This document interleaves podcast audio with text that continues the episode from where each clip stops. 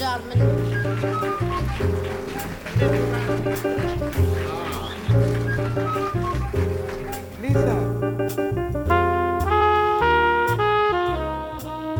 Alô, malta! Boa sexta-feira. Desta vez não me esqueço de gravar a introdução e de vos dizer que espero que esteja tudo bem e de vos agradecer por continuarem a ouvir-me mais uma vez no episódio 27.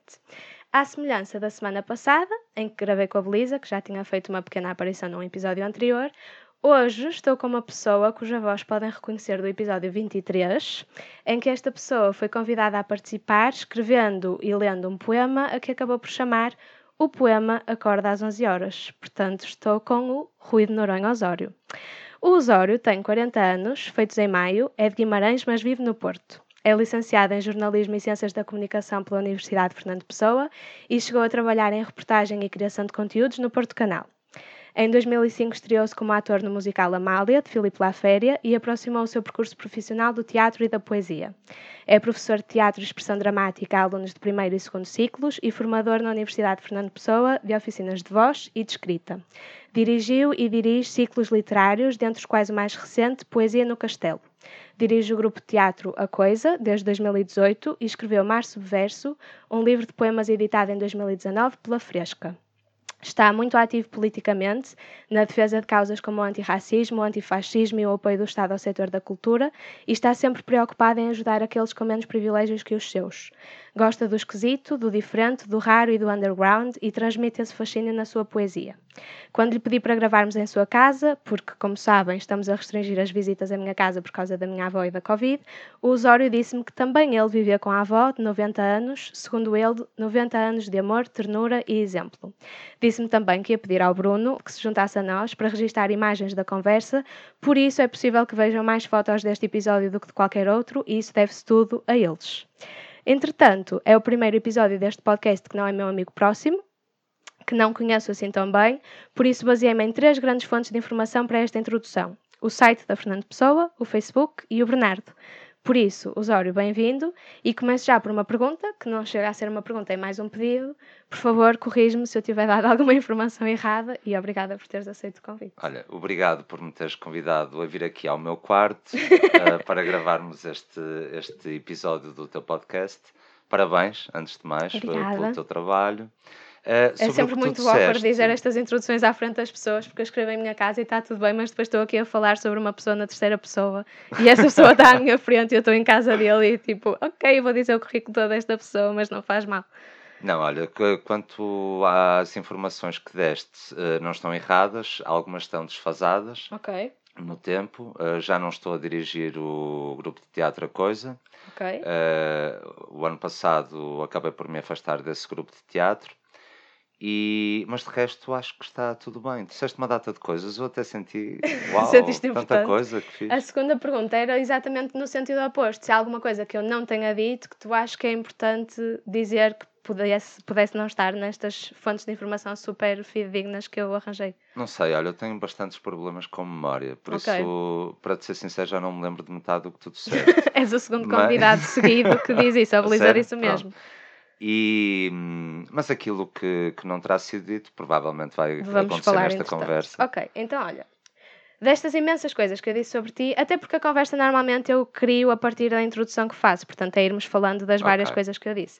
E a primeira foi que gostaste de jornalismo, e o teu currículo diz-me que sim, gostaste de jornalismo, e o Bernardo também disse que sim, mas depois o teu Facebook diz que também estudaste Direito na Católica e Literatura Portuguesa na FLUP.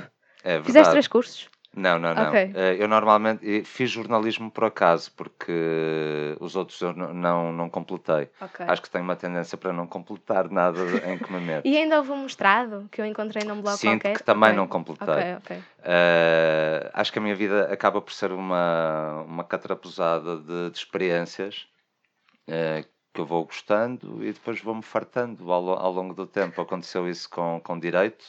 Que foi o primeiro dos três? Foi. Okay. Uh, fui para Direito, não sabia para o que é que havia de ir, sabia que estava em Humanidades, que queria qualquer coisa dentro das áreas eh, das ciências humanas.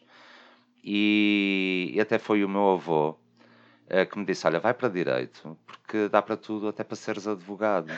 E eu, uau, então bora lá para Direito. Fui para Direito, estive lá cinco anos, se não me engano. Okay. Uh, fiz até ao quarto ano. São entre... quantos? Cinco? Eram cinco, okay. exatamente. Depois dei a notícia cá em casa que um ano antes de acabar o curso, a licenciatura, que, que ia desistir. Mas desisti, acho que por um bom motivo, ou por uma boa razão, que foi o musical Amália. Ok. Eu nunca tinha, nunca tinha feito teatro e, e de repente ligaram-me, porque eu cantava Fado Coimbra lá na, na universidade, e convidaram-me para ir ao casting para, para fazer o papel do Alberto Ribeiro, que era um estudante de Coimbra, um cantor de Coimbra, muito conhecido nos anos 30, 40, por aí. E, e eu lá fui. Eu já tinha visto o espetáculo no ano 2000, no Coliseu, e, e aquele, aquele espetáculo todo, espetáculo musical, não é? Uh, normalmente assim sempre mais exuberante uhum. e de alguma forma de alguma forma cativou-me e até disse depois de ter visto o espetáculo puxa quem me dera entrar numa coisa destas sabes? Mas depois aquilo passou. E em 2005 ligam-me a perguntar se eu queria fazer o casting. Eu tinha acabado de acordar eu acordo tardíssimo. Também me deito tardíssimo. E, e disseram-me olha queres participar? E eu disse sim bora. Quando é que é o casting? É daqui a meia hora. É daqui a meia hora? Porra pá, levantei-me, tomei bem à pressa, fui para o Teatro Sá da Bandeira, fiz o casting, fiz outro casting, outro casting, outro casting. Foram acho que quatro fases uhum. de casting e, e, acabei por ficar.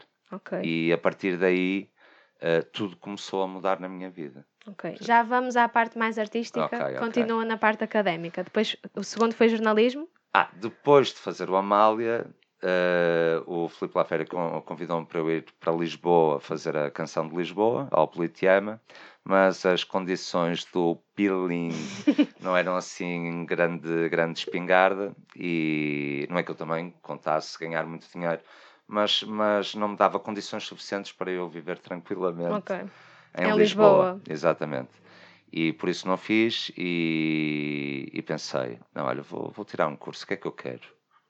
Pensei, pensei e disse: olha, jornalismo parece-me assim uma atividade bastante liberal no sentido de ser livre, uhum. em que eu, eu podia ser livre. Estava perfeitamente enganado. Mas, mas continuei enganado, licenciei-me. Uh, depois fui trabalhar para, para alguns uh, meios de comunicação, em televisão, uh, no Porto Canal.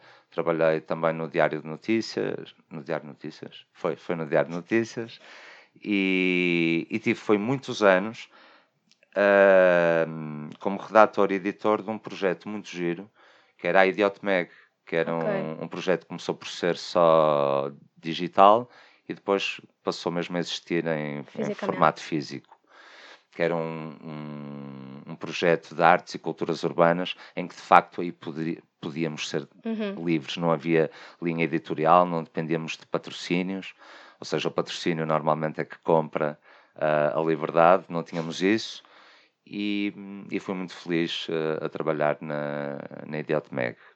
E achas que faz sentido para escritores ou pessoas que ambicionam escrever um livro, como acabou por ser o teu caso, estudar jornalismo de nada, alguma forma? Okay. Nada, nada. Porque eu própria já considerei o curso de Ciências da Comunicação. Nada, por, porque. Mas há muito compra... esse, essa ideia de que se queres escrever e queres ter uma profissão minimamente estável, tira jornalismo e pode-se escrever para os jornais e para as notícias e críticas ou o que for e depois escrever um livro à parte nas horas vagas. Quem quer escrever não tem que ir tirar curso de jornalismo. Aliás, tu abres um jornal qualquer, são erros da primeira à última página. Uh, escrevem mal, as notícias são mal dadas, nós temos um jornalismo péssimo uhum. uh, neste país, desde, desde o tabloide ao, ao, ao jornal de referência. Uh, são todos maus, de facto, não é por aí. Quando uma pessoa quer escrever, eu acho que a primeira coisa que tem que fazer é ler. Okay. Ler. No, na, depois, se quiser, se quiser publicar notícias, uh, acaba por fazer como quase todos os estudantes de jornalismo, quando acabam o curso, são freelancers e vão vendendo notícias. Porque nenhum jornal, nenhuma rádio, nenhuma televisão contrata. Uhum. As únicas pessoas que eles contratam é por um período pai de 30, 60 dias para um estágio, não é? Não remunerado. E porque precisam de preencher essas cotas para depois de candidatarem claro. a XY coisas. E então como é que acabaste por acabar o curso se já estavas assim tão descontente com a área na altura? Ou não estavas? Uh, eu não estava porque ainda acreditava que, okay. que era possível. Uh, eu, sou, eu sou um bocado como o outro, como o António Gedeão. Tipo, acho que o sonho de facto é que comanda a vida. E, e ao contrário daquilo que seria normal, eu nunca fui um miúdo rebelde. A okay. rebeldia apareceu muito mais tarde. Eu acho que estou tipo Benjamin Button, vou fazendo a coisa ao contrário. E, e, e, e, então foi durante o curso que eu me tornei cada vez mais rebelde e acreditava uhum. pá, quando acabar isto vou partir esta merda toda. Okay. Eu não, não me imaginava tipo o gajo que vai à frente com a espada. Mas podias mas, fazer diferente. Mas podia levar também a espada e começar okay. a, a, cortar pescoços, salvo seja, por aí, por aí fora. E então depois foste para a Flupa ainda depois disso? Sim, depois uh, de tirar jornalismo. Trabalhaste uns tempos uh, na eh, área? Trabalhei uns tempos na área. Uh, fartei-me, porque eu tenho este, este problema, farto-me imenso das coisas. E, e, decidi, não, pá, eu, eu, gosto de ler, gosto tanto de ler, gosto tanto de estudar uh, coisas ligadas à literatura, à poesia principalmente, ao teatro.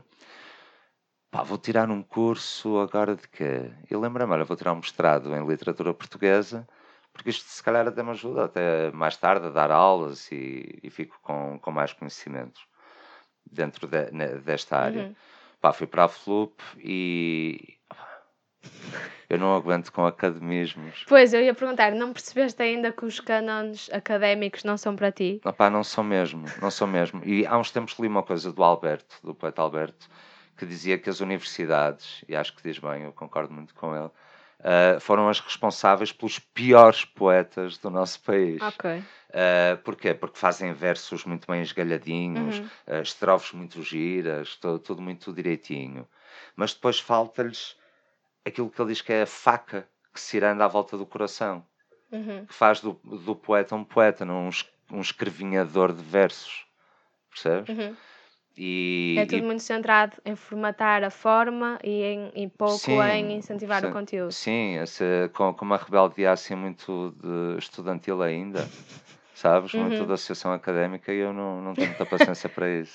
E eu ia te perguntar como é que foi a transição das letras para, para as artes, mas se calhar não houve uma transição porque tu agora consegues jogar um bocadinho com as duas na tua atividade profissional corrente, não é? Sim, exatamente. Houve a nível de trabalho não okay. a nível de entendimento da uhum. coisa. Acho que, que, no plano das artes, uh, para mim, uh, a palavra, a palavra é, é, mestra, não é? É mestra. Isso já acontecia tanto quando eu estive em jornalismo, quando eu estive em letras. E a palavra para mim é a coisa mais, mais importante que existe. Uh, porque é através dela que nós comunicamos, não é? Uhum. Aliás, e... os três cursos de que falámos, todos eles dão um bocadinho essa primazia à palavra, portanto, se tivesse acabado por completar qualquer um deles e em e como acabaste jornalismo e em fazer atividade profissional em qualquer uma das áreas, quer dizer, até direito precisa imenso da palavra, não consegues defender um arguído se não tiveres moralidade acima da média, não é? Acho eu. Exatamente, se não tiveres também uma dose de imaginação. Sim, por isso acho que as, as três escolhas definem um bocadinho que tens essa. Ou seja, eu já poderia adivinhar que tens essa postura, mesmo não te conhecendo, só pela escolha de currículo. Apesar de que, lá está, e, e eu encontrei nas artes e, e, na poesia e no teatro aquilo que eu não encontrava nos outros, uhum. que era uma liberdade imensa de criação. Já estavas à procura já, desde a altura desde que foste. Sempre, acho que desde que nasci. Ok. De, uh, desde que nasci, acho que já, já nasci tipo com. com o punho cerrado. por aí fora. Apesar de que é engraçado que eu politicamente, não sei se interessa falar disto, é um bocado Sim, chato. é uma das perguntas que eu tenho ah, é? mais para o fim. Ah, pronto, então vamos deixar para o fim. Ok. Então, e essa coisa do teatro, agora deixamos a academia de parte, fizeste lá a féria, não foste para Lisboa, mas como é que te mantiveste ligado ao teatro desde essa altura? Olha, depois recebi um convite para, para fazer uma performance na Academia Contemporânea de Espetáculo. Ok uh, ali, ainda era na Praça Coronel Pacheco, foi logo em 2006, que foi uma performance de, na, hum, no lançamento do, do, livro de uma professora de dramaturgia, que era a Vânia Cosme, que tinha lançado o Armazém. Lançado o Armazém é engraçado. tinha apresentado o, o Armazém e fizemos uma, pá, uma performance muito engraçada. Desculpa interromper, há bocado eu também disse que editaste o teu livro pela Fresca e parece que editaste o livro de manhãzinha ao acabar de acordar, pela Fresca. Pela fresquinha mesmo. Faz essa- pela fresquinha. Ainda nem tinha jogo. dormido. Desculpa interromper. Fizeste essa performance na Sé, Na Sé. mas foi alguém que te viu no Amália ou conhecia-te Não, de outras eh, foi uma andanças? pessoa que eu conheci na altura eh, em que fiz o Amália. ah, E, e já agora vou aproveitar para falar dele, porque é uma pessoa muito importante para mim. Ok. Eh, é uma pessoa que, que já não está cá. Já é. Deixou-nos deixou há, há dois anos. Eh, um, um grande amor fraterno que eu, que eu tive, o responsável, o grande responsável pela minha mudança espiritual, política, social, a todos os níveis. E diária também das letras para o teatro? também me ajudou Ok. bastante, que, que foi o António Alves Vieira. Eh, o, António, o António, de facto, era. Era, era e é. É, porque acho, o gajo continua aqui. Lá- publicaram um livro, deixa ver onde é que está. Eu tinha posto aqui. Está aqui. As estrelas mexem-se. Ok. Por isso, se elas se mexem, é porque ele continua É o aqui. livro que ele estava a escrever na altura? Não, eh, isso foi uma antologia de, de poemas e textos, eh, uns inéditos, outros já publicados num primeiro livro que ele publicou na, na Corpus, já não sei, já não sei em, em que ano, eh, mas para homenagear o António. O António queria muito ter escrito, ter publicado esse livro. Ok. E graças ao- aos amigos, principalmente ao Zé Soeiro, eh, esse livro hoje existe e por isso podemos trazer o António aqui na mão, debaixo do braço, cá dentro, onde quisermos. E então fizeste essa performance? Fiz essa performance, eh, depois não voltei a fazer teatro durante, durante alguns tempos e atirei-me à poesia. Ok. entrei-me à poesia, comecei a, a perceber ah, a teatralidade que nós podemos ir buscar a- aos poemas, muitas vezes até destruindo um poema, mas ah, é uma coisa muito engraçada, não é? Transformares um poema para um texto, para um texto teatral sem que o poema perca ah, ah, aquela força e a mensagem que, que quer passar. E lá está, como eu gosto de escrever, gosto de teatro, gosto de comunicar, e, e a poesia a poesia fa- fa- faz parte de mim, não é? Eu sou poeta, não porque escrevo, é engraçado, ah, mas porque vivo a vida um bocado assim, numa utopia qualquer que está ligada a, opá, uma vontade de, de- de passar qualquer coisa bonita. Ou e o bonito tanto pode ser uma coisa que nos magoou, como uma coisa que, no- que nos faça chorar, sofrer, ficar, ficar irritados, sorrir, abraçar, amar, pá, tudo Uhum. não é?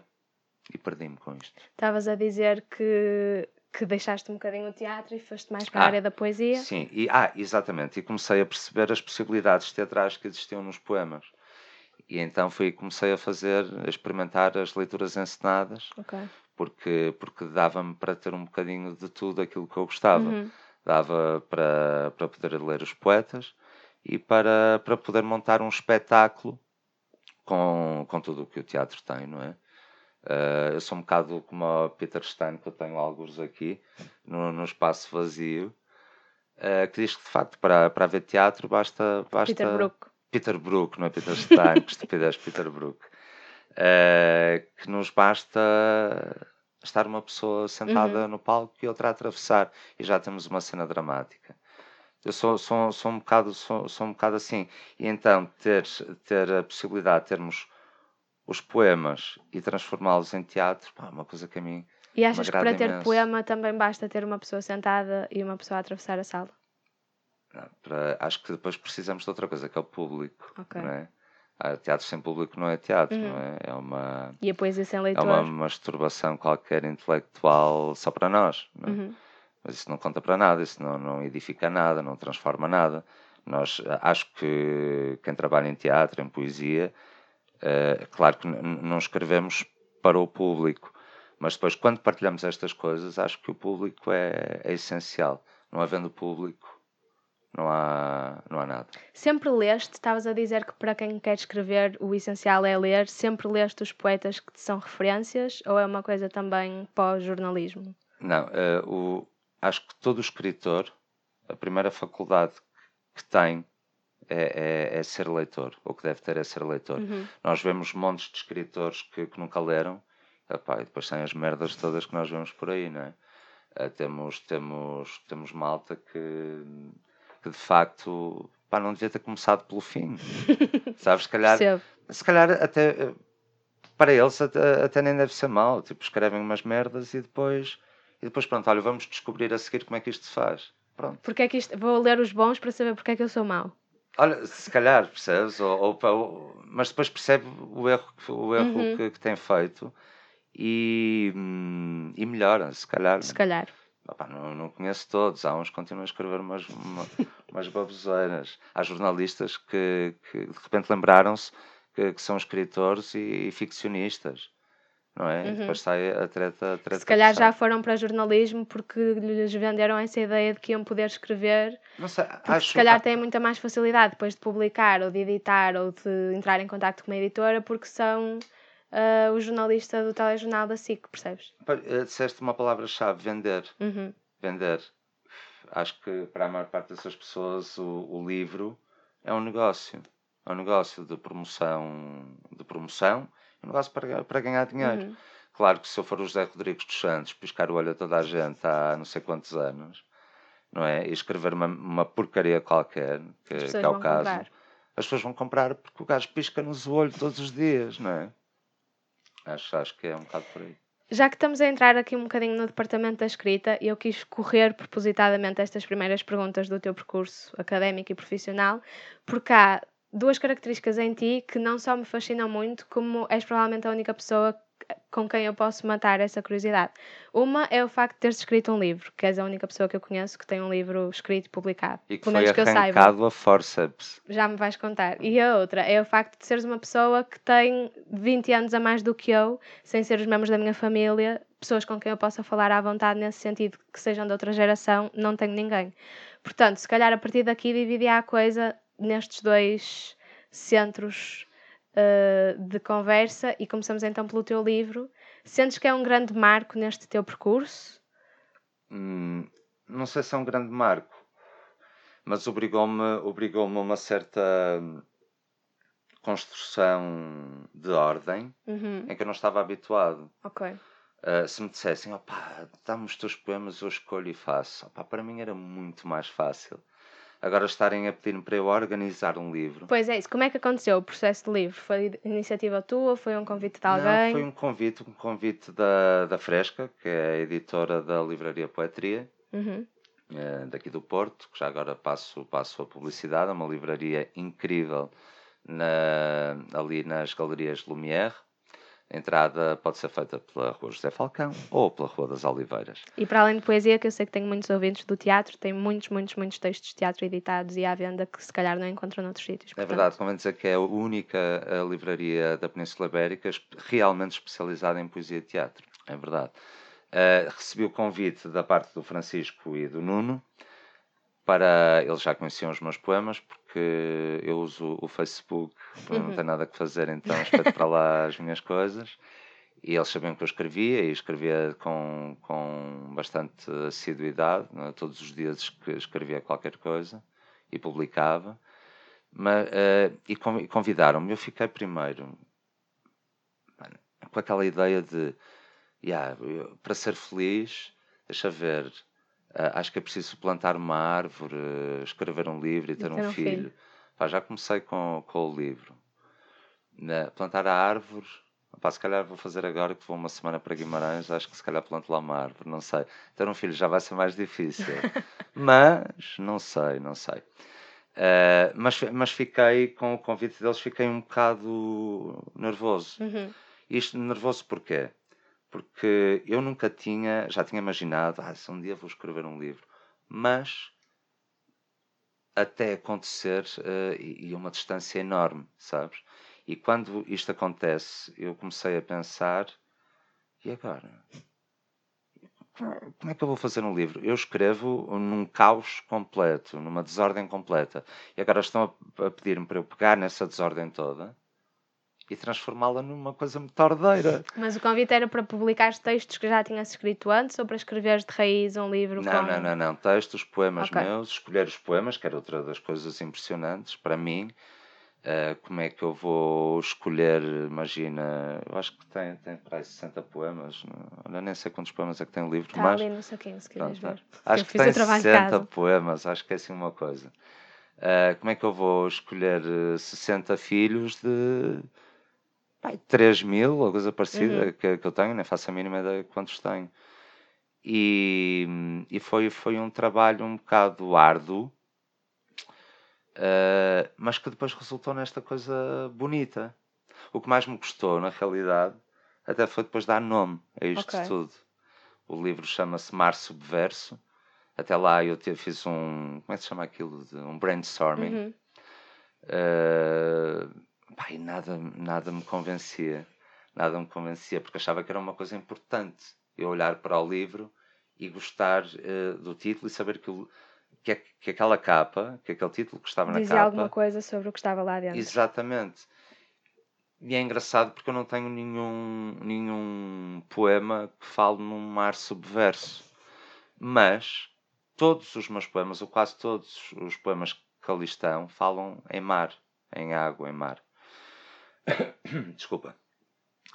E, e depois acho que são sempre subversivos. Eu ia dizer isso, todos eles, como tu, são subversivos de alguma coisa, dos cânones de alguma coisa, académicos ou literários ou da poesia em si, de alguma que o forma. poeta, o poeta, o artista tem que, tem que ser subversivo, tá? porque senão não está cá a fazer nada. Uhum. está tá, tá só a agradar. Percebes? Eu, eu, sou um bocado com, como o Pasolini eh, se via. Acho que, que, que o artista tem essa obrigação de ser subversivo, de chocar de alguma Uhum. forma. Não é que os meus poemas choquem, alguns chocam, é verdade.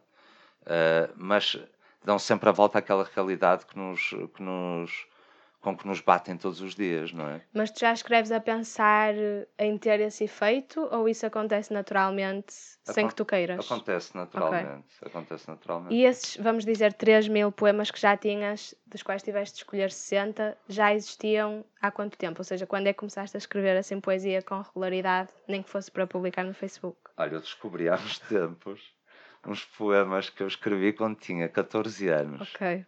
Não os mostra a ninguém. São horrorosos, parecem quadrinhas de São João. Uma coisa impressionante.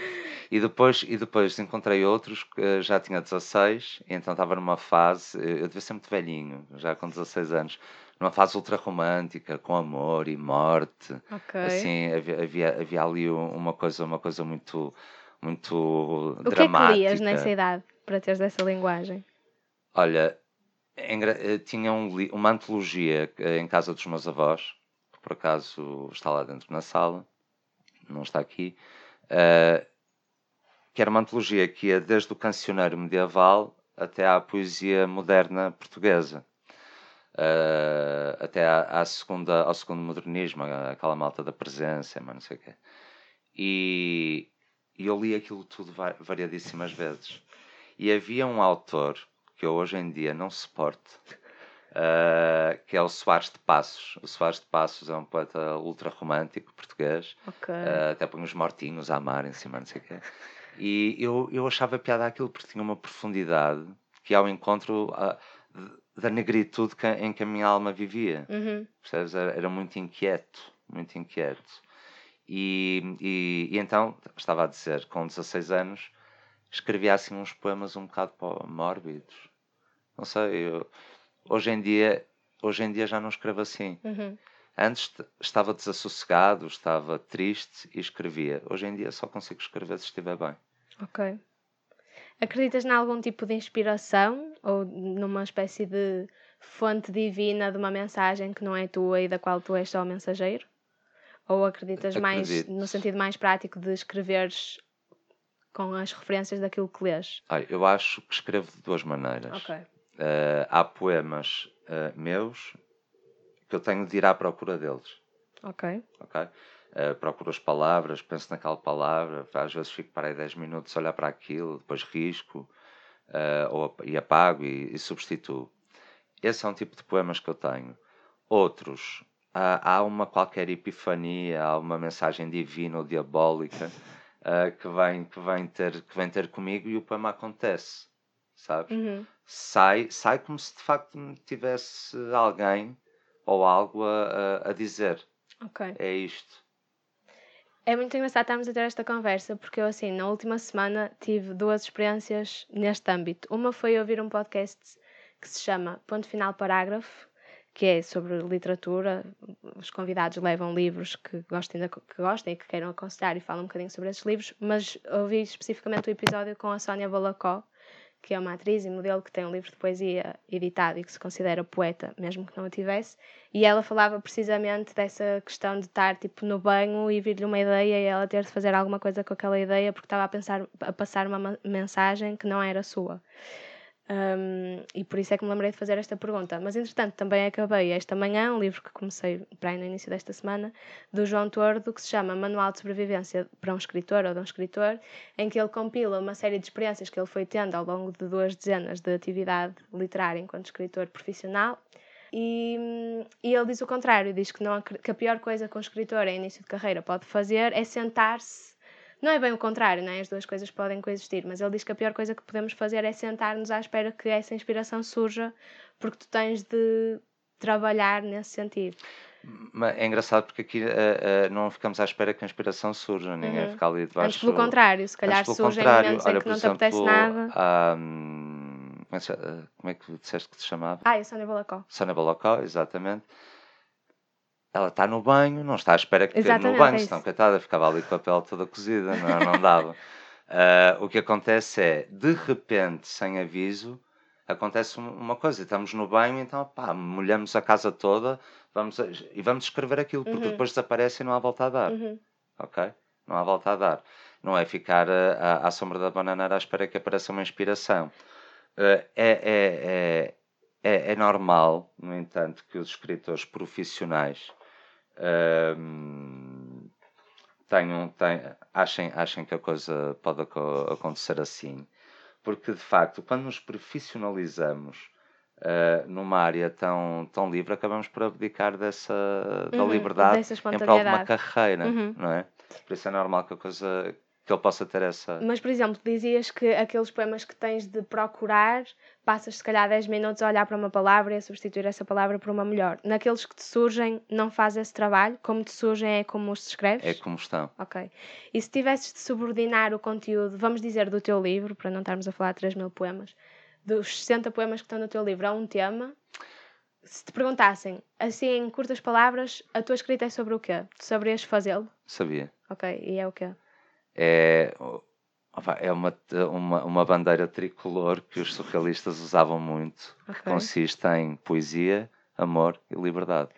Era, outro dos temas que eu ia falar é o que é que sentes do amor enquanto tema. Porque uma das coisas que me irritou muito, muito, muito neste livro, eu concordei com muitas coisas e discordei muito de outras, e nesta página pus um ponto de interrogação gigante na página, porque ele diz para nunca contarmos o amor como tema de nada, que se tentarmos pensar o amor como tema de alguma coisa, mesmo que ele possa lá estar quando acabamos, que se esse for o nosso ponto de partida, vamos acabar. Ele não diz isto por estas palavras, mas diz implicitamente: vamos acabar como um Pedro Chagas Freitas, que, uhum. que dá tipo um livro de autoajuda a dizer depois de leres isto vais ficar curado romanticamente. E eu discordo muito porque acho que o amor, daquilo que eu escrevo, seja para teatro, seja poesia, seja prosa, seja um artigo no meu blog, seja uma crítica a um espetáculo, eu acho sempre que o amor não é o meu ponto de partida, porque se eu estou a criticar um espetáculo, estou, o ponto de partida é o espetáculo, mas quando acabo, de alguma forma, aquilo é sobre amor.